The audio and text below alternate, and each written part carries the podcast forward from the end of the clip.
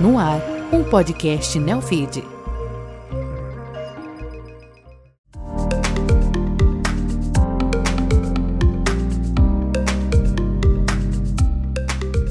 Você está ouvindo Números Falam, uma produção original Neofeed. Eu sou o Márcio Croin e no programa de hoje eu trouxe cinco números do último balanço da Tecnisa para entender cada um deles com o Henrique Cerqueira.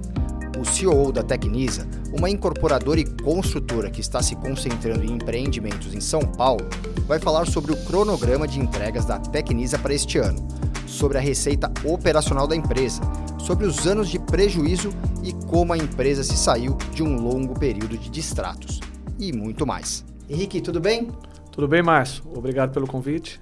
Prazer ter você aqui com a gente. Henrique, a dinâmica é a seguinte: eu vou falar para você cinco números que a Tecnisa publicou recentemente e você vai me ajudar a desvendar o que aconteceu na gestão, na estratégia para alcançar esses números. Com certeza, vamos lá. E no fim, o papel vai se inverter. Eu vou perguntar para você e você vai responder qual número é o melhor para se adequar naquela pergunta. Melhor parte, então. Muito bem. Olha, lembrando você que está nos acompanhando que todas essas informações são públicas e estão disponíveis no site de Relações com Investidores da Tecnisa. Henrique, vamos lá. Primeiro número que eu quero ver com você: 1,1 bilhão em valor geral de vendas, o famoso VGV, de projetos aprovados. É um land bank sólido para os próximos anos? Com certeza. E mais do que sólido, é um land bank que tem uma projeção de margem muito grande. Ter 1,1 bi é, aprovado faz toda a diferença. E além desse 1,1, nós também temos mais 1 bilhão em projetos que estão em fase de aprovação. Então, isso mostra uma continuidade e, principalmente, quando a gente analisa o que nós lançamos nos últimos, os últimos lançamentos nossos, onde nós temos uma margem muito maior do que nós tínhamos antes, mostra aí o futuro da empresa que está muito bem cuidado. Né? Qual o tempo que demora para aprovação, então, né, desses terrenos para você colocar como um VGV aprovado? Nós trabalhamos hoje com prazo entre 8 e 12 meses. A gente tenta passar ali pela prova rápido, mas não são todos os projetos que se enquadram. Então a gente tenta aí projetar sempre 12 meses para aprovação de um projeto. Perfeito. O segundo número para a gente tra tratar aqui, Henrique, 125 milhões é o cronograma de entrega para 2023. Isso se refere aos lançamentos feitos lá em 2020. Como a construção trabalha com ciclos, como está o calendário de lançamento e, claro, né, de entregas para os próximos ciclos? A gente tem algumas entregas programadas, é, tem uma entrega ainda programada esse ano, tem um, algumas outras que vão acontecer nos próximos 12 meses, mas a Tecnisa ficou um período sem lançar. Então, esse período que ela ficou sem lançar, ela cria um buraco no nosso planejamento, que nós retomamos aí nos últimos três anos e vem se acelerando. Então a gente tem um ciclo novo que está chegando. A gente sempre fala, né? A nova colheita que vai vir agora uhum. e com os novos lançamentos que estão entrando também, não tenho dúvida que essa colheita vai ser cada vez mais produtiva. 2024 vai acabar sendo um ano maior de lançamentos e entregas que está sendo 2023? Eu diria o seguinte, a gente ainda não divulga nosso guidance para 2024, ah. mas temos 1,1 bilhão em, de projetos uhum. aprovados e mais 1 bilhão em aprovação. Então, nós hoje, nossa empresa está dimensionada para trabalhar aí com até um bilhão, é o que nós temos aí de estrutura para poder entregar em lançamento. Tá. Quando você falou que a Tecnisa ficou um tempo sem lançar, o que aconteceu? Foi pandemia? Qual foi o problema, né? Ou a estratégia da empresa nesse período para ficar quietinha no lugar dela? A Tecnisa sofreu muito naquele momento de distratos, então tivemos um prejuízo gigantesco. É, aliás, nós passamos, ficamos durante sete anos é, gerando prejuízo, né? Por esse gap que teve, pela falta de lançamento, pela questão dos distratos que aconteceram e principalmente que nós estávamos estruturados para vir com um volume muito grande de lançamentos no Jardim das Perdizes, que é dentro da operação Água Branca. Uhum. E por uma questão de CEPAC, por tudo que aconteceu, de ficamos um período ali sem poder, foi travado o leilão do CEPAC que é algo que está sendo finalizado agora e retoma todos os lançamentos de Jardim das Perdizes. Então, essa somatória de não poder lançar no Jardim das Perdizes com os distratos que teve, a empresa precisou se reorganizar.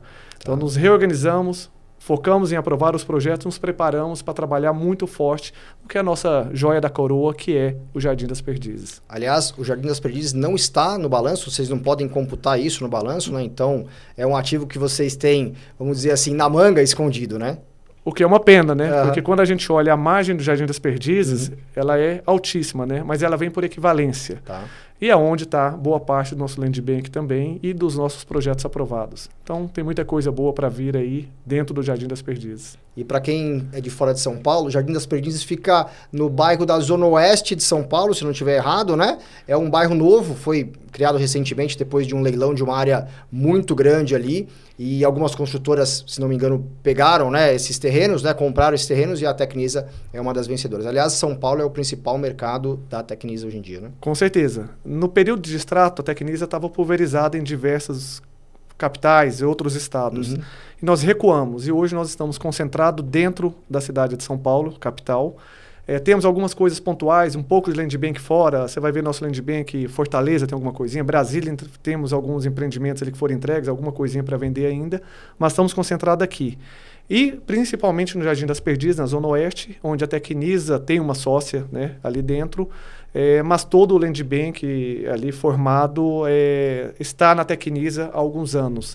E diria, é o bairro mais moderno e agora o mais seguro também. Né? O primeiro bairro na cidade de São Paulo que tem é, integração com todas as polícias. Então, o cara que entra ali dentro do bairro, ele tem o reconhecimento facial dele, a placa que entra ali do veículo também, ela já é rastreada. Então, a gente tem uma segurança privada também dentro do bairro e agora interligada com todas as polícias. Então, além de ser o mais moderno, agora também o mais seguro, né? Agora, nosso terceiro número, 198 milhões de reais foi o custo dos imóveis vendidos e serviços prestados da Tecnisa no primeiro semestre de 2023 um crescimento de 145% sobre o mesmo período do ano passado. Embora esteja na parte de custos, esse é um indicativo que as obras e os lançamentos estão acontecendo? Com certeza. É, fizemos lançamento nos últimos anos. Essas obras iniciaram, principalmente três obras que iniciaram recentemente, né, que eu tenho ali nos Jardins, e duas no próprio Jardim das Perdizes, que tem o VGV, um de obra um pouco mais elevado. Então, mostra o seguinte: hoje são 11 obras rodando ao mesmo tempo. Então é aquela questão, é o número bom, né? Uhum. Ele traz ali a questão, estamos vendendo bem, crescimento em venda e obra a todo vapor. Então um bom indicador. Esse, esse indicador, mas ele é colocado no custo porque ele sai do, do caixa da empresa, né? Ele tem que ser colocado ali, né? Tem que ser colocado ali. Muito bem. Nosso quarto número, Henrique, 242 milhões de reais foi a receita operacional líquida no semestre da Tecnisa, com o primeiro trimestre um pouco mais forte que o segundo. Essa curva, indica alguma desaceleração ou é a dinâmica do mercado de construção? Eu diria, tem um pouco da dinâmica do mercado de construção, mas pela particularidade da Tecnisa também, né? Passando por aquele período de ficar sem lançamento, retoma uhum. o que tem, então a gente vem numa curva crescente. Mas são ciclos, né? A gente fala, hoje a Tecnisa está colhendo é, o ciclo de decisões que foram tomadas há cinco anos atrás. E aí nós estamos construindo um novo ciclo para a gente colher isso nos próximos cinco anos também, que é sempre o nosso planejamento de cinco em cinco. Uhum, uhum. Mas essa receita é considerada é, algo bom, algo saudável, algo que é, o mercado até elogiou? Com certeza. Dentro do nosso cenário atual, é um bom número. Uhum, uhum. E, obviamente, essa, essa é a parte do segundo semestre. É um guidance se você não consegue comentar do que vem daqui para frente, porque seria né, um, um, um guidance que vocês não podem dar para o mercado, né? Acho que eu vou levar uma bronca se eu falar. Nosso quinto número, Henrique, 89 milhões de reais em dívidas de curto prazo. Em relação ao caixa da empresa, é um número confortável ou preocupante? Hoje é um número confortável, não é algo que nos preocupa, principalmente quando a gente olha as próximas entregas que a gente vai ter. Uhum. É, temos aí a questão da compra do CEPAC, né, e que nós também estamos preparados com o nosso caixa para fazer isso, mas eu diria, hoje não é uma preocupação da empresa pelo caixa que nós temos com as dívidas que a gente também tem hoje aí divulgado no nosso balanço. Uhum. E aí quando você pega em relação à dívida total da empresa, também é saudável? Quer dizer, a, a dívida da empresa está no longo prazo? Não é o mais confortável. Você falar, está confortável? Não. Tá. Mas é um número seguro e eu diria está bem controlado também. Uhum. Perfeito, perfeito. Bom, agora vamos passar para o jogo rápido, né? Agora os papéis se invertem. Quero que você fique confortável para falar e também para explicar os números que a gente vai apresentar aqui. Henrique, o melhor número a ser apresentado? Depois de sete anos de prejuízo, pelo quarto tri consecutivo, 26 milhões de lucro acumulado. É, é, um lucro tímido ainda, né? Mas já são 26 milhões no acumulado dos últimos 12 meses, depois de um período tão longo gerando prejuízo. o mercado elogiou esse resultado. Como é que foi a reação né, dos analistas que sempre acompanham a empresa, né, que cobram esses resultados da empresa, cobram estratégia, cobram gestão? Como é que foi após vocês apresentarem esse número? Ainda tinha muita dúvida. Será que é voo de passarinho, né? Voo de galinha que a gente fala? Um tri sem prejuízo, volta ali para o lucro, discreto ainda, mas teve. Veio o segundo tri ali, terceiro e quarto tri consecutivo. Então a gente eu acho que já conseguiu passar o recado. Uhum. Ainda é tímido, porque nós ainda não temos um volume de lançamento, as obras estão vindo, então a gente precisa reconhecer esse resultado. É, mas está sendo bem elogiado e bem visto no mercado, com certeza. Pelo menos a empresa parou de dar prejuízo, volta a dar lucro e mostra um crescimento o número que melhor representa a companhia? Bom, é, eu diria o seguinte: re, a gente falou sobre a retomada das obras. Né? As obras estão evoluindo bem e quando a gente olha o nosso crescimento em venda e um número de 11 obras hoje rodando, uhum. é, não tenho dúvida de que isso vai chegar como resultado muito em breve. Né? Não posso falar ainda dos próximos tri, mas eu diria, tem coisa boa vindo por aí. 11 obras? 11 obras rodando. Quais são essas 11 obras? E um crescimento de 30% em vendas quando a gente compara com o mesmo período do ano passado. 30% em vendas comparado ao mesmo período do ano passado. Exatamente. E com 11 obras acontecendo. E com 11 obras acontecendo. Onde são essas obras? Quais são as mais interessantes aí? Eu diria, é, tenho três obras que se destacam. A no Jardins, que é na Lorena com a Consolação. Então, uma obra aí, nós estamos falando de as nossas obras em torno de 100 milhões em obra. Tá. Temos duas no Jardim das Perdizes também, onde a gente tem uma margem altíssima, empreendimentos. Um deles lançou e vendeu praticamente 100%, as últimas unidades a gente conseguiu ganhar bastante preço. E o segundo lançamento que nós fizemos também aí, antes de iniciar a obra, nós já estávamos 70% vendido. Então, uhum. são duas obras no Jardim das Perdizes que se iniciaram há 30 dias. Então, você imagina o que a gente vai reconhecer de resultado, mês que por equivalência, uhum. nos próximos uhum. seis meses. O que é melhor, começar uma obra com uma boa parte vendida ou ter a melhor margem? É uma boa pergunta. E sempre vem um questionamento. Né? Se você vende 100% na largada, fica aquele ponto. Será que não vendeu barato? Uhum. Mas, ao mesmo tempo, a gente consegue ver o ganho que nós tivemos de preço. Eu diria assim, o Jardim das Perdizes, há alguns anos atrás, ele era vendido por 50% o valor do metro quadrado que ele é vendido hoje. Então, a gente consegue mostrar um ganho muito grande. Nós clientes que compraram a 8 mil reais, hoje eu vendo a 16. Eu tenho unidade chegam a 18 mil reais o metro quadrado. Então acho que dá para eliminar esse ponto de ter vendido rápido uhum. e ter deixado o dinheiro na mesa. Mas com certeza, iniciar a obra tão bem vendido assim dá muito conforto para a Tecnisa.